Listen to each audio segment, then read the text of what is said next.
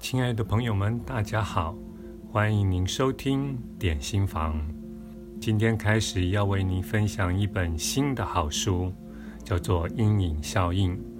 我在多年前也曾经介绍过这本书，但是录制了四篇文章之后，我就停止了。直到今天，我觉得应该要好好的再一次分享这本书的文章。作者是黛比·福特。译者为谢明宪，天下文化出版。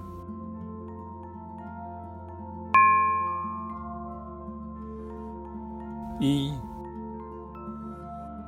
阴影就是我们不想成为的那个人。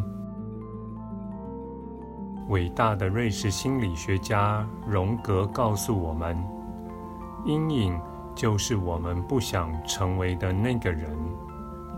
从我们最常批评的家人，其行为受我们谴责的政府官员，让我们恶心摇头的名人身上，都可看到阴影。如果对这一点有正确的了解，我们就会获致惊人的，有时是使人清醒的理解，明白。阴影就是我们对自己或他人感到厌烦、害怕或恶心的一切。有了这智慧，就会开始看到，就是自己想对挚爱的人隐藏，及不想让别人发现关于我们的一切。阴影是由那些因为过于痛苦、难堪。或讨厌而难以接受的思想、情绪和冲动所组成的。我们不处理它们，反而压抑它们，将它们尘封在心灵的某处。如此一来，就不必感受它们所带来的沉重与羞愧。诗人兼作家布莱。将阴影形容成每个人都背在身后的隐形袋子。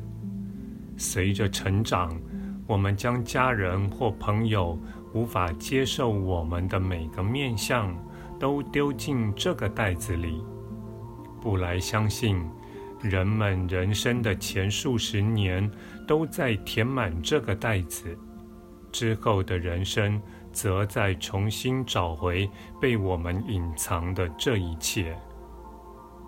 我们的阴影充满了各种浮夸之词及我们永远无法遵循的虚伪规则，并导致我们去美化某些人，丑化其他人。这种情形开始于说我们是笨蛋的老师，嘲讽我们的恶霸。或曾经抛弃我们的初恋情人，我们都隐藏、压抑了这些充满痛苦及羞愧的时刻，而且随着时间流逝，这些情绪更加巩固了我们的阴影。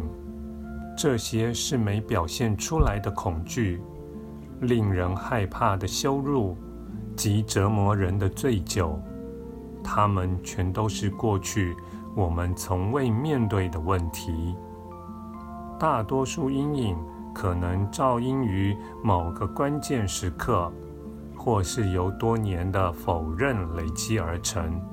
随着阴影的成型，我们开始无法接触到本性中最根本的部分——我们的伟大、慈悲与真诚。都被埋藏在那些已失去连结的部分底下，然后我们的阴影就占了上风。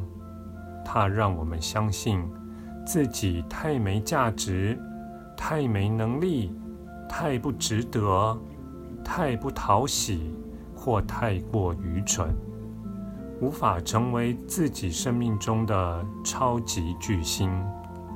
我们的黑暗面，人格中被压抑及否认的面向，切断了我们与真实自我之间的连结，事实是，不论我们因羞愧而隐藏，或因恐惧而否认的是什么，他们都拥有钥匙，能开启一个让我们引以为傲的自我，能鼓舞我们的自我，因伟大的愿景和目的而付诸行动的自我。